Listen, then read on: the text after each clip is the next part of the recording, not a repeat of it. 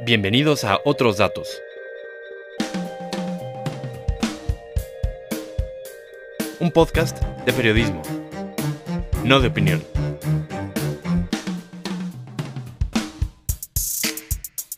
En este episodio, taxis contra aplicaciones de movilidad.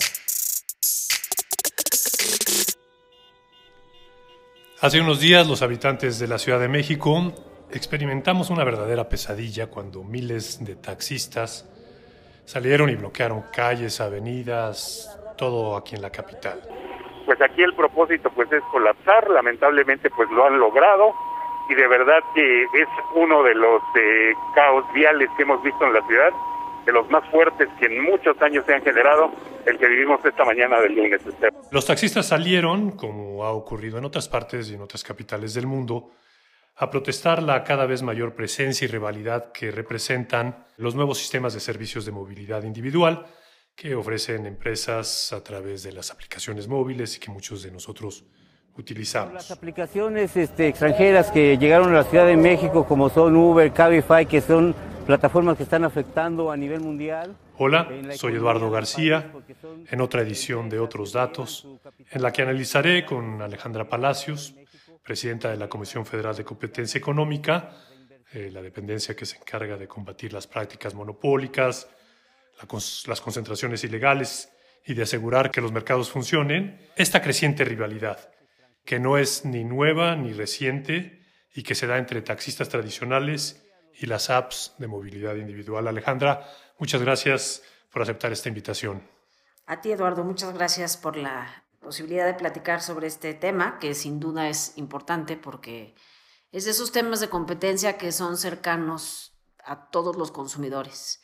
Me llama mucho la atención que uses la palabra rivalidad, porque de eso se trata la competencia.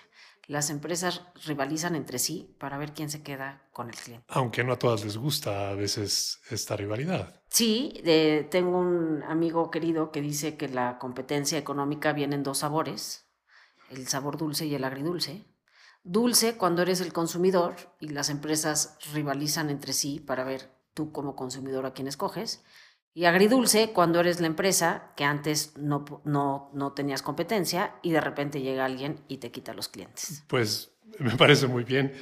Eh, en el caso de, de los taxis y las aplicaciones, bueno, es correcto decir que ustedes han estado muy de cerca vigilando este mercado. ¿Cómo se debe de, de tratar de resolver estas diferencias que están llevando a los taxistas a sentirse desplazados? Creo que hay que poner este, esta discusión en un contexto más amplio de eh, mejoras tecnológicas. Inicialmente, hace muchos años, cuando inició la regulación de taxis, se regulaban los precios para que los taxistas no abusaran de los consumidores y los trayectos tenían ciertos precios posibles determinados. También había un tema de seguridad y entonces las ciudades lo que hacían es que le daban a los taxistas un permiso para poder operar y ese permiso venía acompañado de que hicieran todo un chequeo, de que fueras una persona que iba a llevar al pasajero de un lugar a otro de manera segura y otros temas de, de, regulación. Entre ellos, por ejemplo, que la ciudad solamente permitía X número de taxis y entonces había ese número equivalente de placas para que el mercado no quedara invadido de taxis y demás. Con, con, los cambios tecnológicos. Esa regulación. Varios de esos problemas originales se solucionan. Se solucionan de una manera diferente. Se solucionan de una manera diferente, pero se solucionan. Es decir, antes había que regular al mercado y ahora eh, los cambios tecnológicos permiten que el mercado se autorregule. Entonces, con estas empresas de redes de transporte, no es que la ciudad esté inundada de ellas, sino que cuando hay demanda, las aplicaciones lanzan un pitazo y dicen, oigan, taxis, salgan a la calle, o transportistas salgan a la calle porque hay mucha demanda. Entonces no tienes que artificialmente controlar el número de placas como se hacía antes. Y en términos de la tarifa, también, oye, hay mucha demanda, pues la tarifa sube justamente para que salgan los taxistas a la calle, o ahorita no hay mucha demanda, y si tú quieres ofrecer un servicio, pues te tienes que abaratar. Entonces ahí, por lo que nos estás diciendo es, ¿había una regulación previa que tal vez hoy salga sobrando? Sí, y la discusión básicamente ha girado en torno a ¿Cómo le hacemos para que estas nuevas empresas de transporte que usan toda esta tecnología digital puedan operar en el mercado? Y no se ha discutido, y me parece injustamente, si los taxis tradicionales necesitan la misma regulación que necesitaban antes. Cuando inició esta discusión sobre cómo regular a las empresas de transporte, si no mal me equivoco, en 2015, en, en la Ciudad de México, y la comisión emitió una opinión diciendo cuando se hizo el reglamento de transportes de la Ciudad de México, nadie se imaginaba que iban a venir estos cambios tecnológicos. Como te comentaba yo, esa regulación pensaba que había que resolver ciertos problemas que ahora se resuelven a través de estos cambios tecnológicos. Obviamente en el reglamento no están contempladas estas modalidades de transporte porque ni siquiera existían. Entonces, lo que hay que hacer es permitir que estos nuevos modos de transporte operen, porque aparte operan eh, en beneficio de los consumidores, todos somos consumidores, los taxistas también lo son, no de los servicios de taxis, pero sí de otros bienes y servicios. Entonces, la competencia les perjudica en este producto, pero en general les debería gustar la competencia. Y también dijimos, y de paso, revisemos la regulación de los taxistas tradicionales, porque a lo mejor ya no es momento de tenerlos regulados de manera tan estricta. Esa es una de sus quejas, de hecho, cuando... Esa es una de sus quejas y yo creo que está mal atendida. Es decir, ellos sienten que el piso no es parejo, que ahora están ellos sobreregulados y por lo tanto no pueden competir. Y yo creo que tienen razón. Sin embargo, también creo que lo que ha pasado es que cuando se sientan a la mesa, por distintas razones, en general las discusiones acaban tornando en términos de blanco y negro, que es... Coexisten o no. O coexisten o no, y coexisten como están o no. Y eh, como que no ha habido el diálogo de, bueno, y ustedes taxistas, dado que estos nuevos tienen que operar y van a operar porque benefician a la mayoría, ¿qué tenemos que hacer para que ustedes también estén en una cancha pareja? Y yo, la discusión no ha llegado a ese punto. Ha habido esfuerzos, tengo entendido, por incluso crear una app para el taxista tradicional, pero también ellos de repente piensan que les cobran de más cuando utilizarías esa plataforma tecnológica creo que tiene que haber un cambio de actitud de las dos partes, ¿no? Sí, de las dos partes, pensaría yo, no de las empresas de redes de transporte, sino de las autoridades y los taxistas. O sea, hay una relación autoridad-taxista que tienen que entrar a este diálogo de las empresas de redes de transporte deben de operar. No podemos llevar a México a que los mercados operen como en el siglo XX y estamos en el siglo XXI y dado que van a operar, ¿qué necesitan ustedes para que puedan participar en una cancha pareja? Bueno, pero no sé si viste hace dos días que le quitaron la licencia a Uber en, Londres por algunos problemas de, un mal uso de la tecnología. Eh, obviamente, ahorita tú vas a Londres y puedes pedir un Uber y no hay problema porque está en apelación esa sentencia. Pero ahí también deja entrever que la tecnología puede tener ciertos huecos que hay que vigilar como ente regulador, creo, ¿no? Sí, estos mercados pues se tienen que supervisar en general y la posición de la comisión siempre ha sido regula lo estrictamente necesario para que el servicio de transporte de pasajeros sea seguro, que ese es básicamente el objetivo que quieres, que sea seguro, que no genere externales eh, negativas, la medida de lo posible que no contamine. Fuera de eso, pues que sea el taxista y el consumidor que definan la tarifa, que sea el mercado que defina si hay muchos taxis en la calle en un momento dado o no. ¿Qué, qué, hay sobre el, modelo del vehículo, cuatro puertas, automático, estándar? ¿Eso también se lo dejarías a...? Yo no se lo dejaría a la regulación. Lo han puesto en las ciudades para permitir que los taxis tradicionales compitan con las empresas de redes de transporte. Pero lo que es interesante o lo que nosotros en general pedimos a los reguladores es el cambio de paradigma. No es cómo regulas a las empresas nuevas para que se parezcan a las viejas, sino, dado que las nuevas van a operar, ¿qué tienes que hacer de regulación respecto a las viejas para que compitan en una cancha pareja para las nuevas? Limitar el tamaño del coche es procurar que las nuevas se parezcan a las viejas. Es la misma discusión en fintech, por ejemplo. Lo que hizo la regulación de las fintech es bancarizar a las empresas de tecnología y inhiben con ello un poco el desarrollo tecnológico. Exacto. Cuando lo que debes de hacer es lo que tú dices, traer a las viejas propuestas a, que se incorporen al, al, mundo moderno. sí.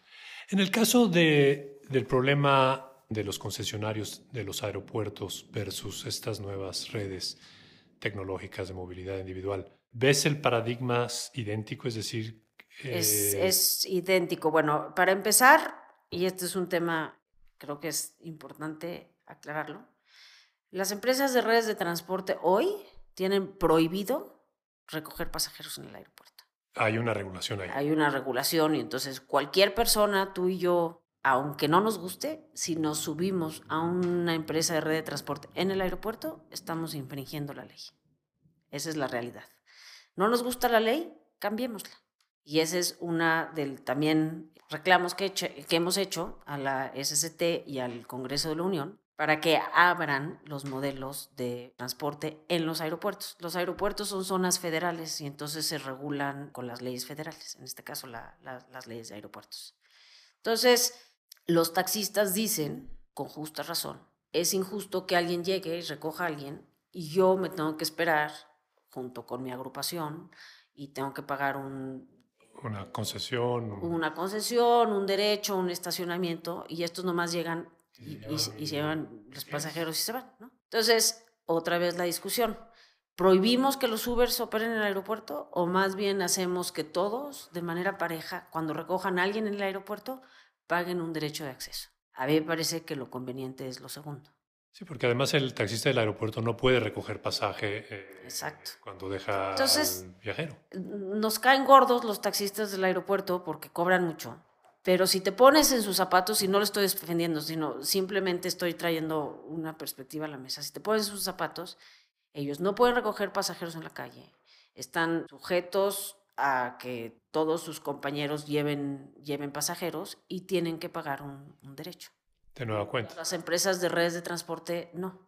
Entonces, en vez de irnos para atrás, que es prohibir a las empresas de, de transporte, mejor vámonos para adelante. Vamos a hacer que los taxistas del aeropuerto puedan, si acaso, traer pasajeros de regreso, que todos paguen un derecho por acceder al aeropuerto. Y en el fondo a lo que nos estamos moviendo es que las agrupaciones en los aeropuertos ya no son modernas.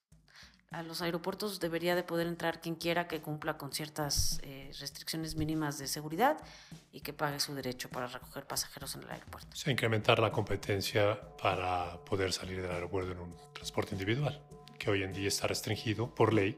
Por ley. A unos cuantos. Sí, y la parte perversa de la restricción y por qué los taxis en el aeropuerto son especialmente caros es porque los que tienen concesiones en los aeropuertos y los aeropuertos tienen como incentivo que la oferta de taxi sea pequeña. el aeropuerto gana cada vez que viajamos, el aeropuerto gana cada vez que compramos algo en el duty free, el aeropuerto gana cada vez que compramos algo en la tiendita de afuera, el aeropuerto también gana cada vez que nosotros nos subimos a un, a un taxi. Enseguida regresamos. Utiliza Bitso para diversificar tus inversiones con Bitcoin y otras criptomonedas. Descarga la app, deposita desde 100 pesos y compra tu primer Bitcoin. Es muy sencillo. Bitso, la aplicación para comprar, vender y usar criptomonedas. Sí, hay un incentivo perverso ahí. Claro, porque el aeropuerto, para ganar, lo que necesita es que el taxista cobre caro. Y para que el taxista cobre caro, lo que necesita es restringir la oferta. ¿Y quién acaba pagando ese costo alto de los taxis, los consumidores. Entonces, en el caso de los aeropuertos, particularmente, el sistema está roto porque los incentivos son a que el consumidor pague mucho y por ley está prohibido que las empresas de redes de transporte participen. Y de alguna manera los taxistas del aeropuerto tienen razón en el sentido de que no se vale que alguien venga a recoger y no pague un, un derecho que yo sí estoy pagando. Es absurda la regulación de los taxistas, ya es premoderna. Eh, en ese sentido, mencionaste hace un rato que si no nos gusta algo, que cambiemos la ley. Eh, creo que esa es la solución de fondo. Ustedes hacen recomendaciones, pero no son vinculantes. Eh, ¿Crees que ahí, por la capacidad técnica de COFES, ustedes deberían tener una mayor injerencia vinculante en la ley o en la regulación? Lo que creo es que lo que deberíamos de tener por ley es la necesidad de que las autoridades te respondan si no le van a hacer caso a tus recomendaciones. Es decir, me parece hasta peligroso que la autoridad de competencia sea el regulador de los reguladores. Si todas nuestras opiniones fueran vinculantes, de facto seríamos los reguladores o de última instancia de todos los mercados. Y cuando la comisión hace sus recomendaciones, las hace pensando en temas de competencia. Hay veces que los temas de competencia se contraponen con otros objetivos. Con todo y lo que me gusta la competencia, obviamente, no me parece adecuado que la comisión sea el regulador de los reguladores. Ahora, sí tenemos en México un déficit en términos de que los reguladores, históricamente, están pensando que la regulación es para favorecer a las empresas, a los que están, a los que ya operan y no tienen el chip de consumidor. Y lo que nosotros traemos a la mesa es que la regulación se puede hacer protegiendo los objetivos de política pública que quieres, como seguridad, medio ambiente, y además, no, o y beneficiar al consumidor. Eso es lo que me, me, parece que le hace falta a los reguladores mexicanos. Y por eso creo que aunque no debemos de ser los reguladores de última instancia, sí debería de ser que cuando la comisión emite una recomendación, la autoridad, si abiertamente dice no lo voy a hacer, tendría que, por ley, decir por qué no lo va a hacer. Y ahí sí cambiarían los incentivos. Alejandra, gracias por platicar con nosotros en otros datos. A ti, Eduardo, muchas gracias por la oportunidad de platicar contigo y con tu auditorio. Ahí lo Otros datos es producido por Gabriel Larrache. Hasta luego.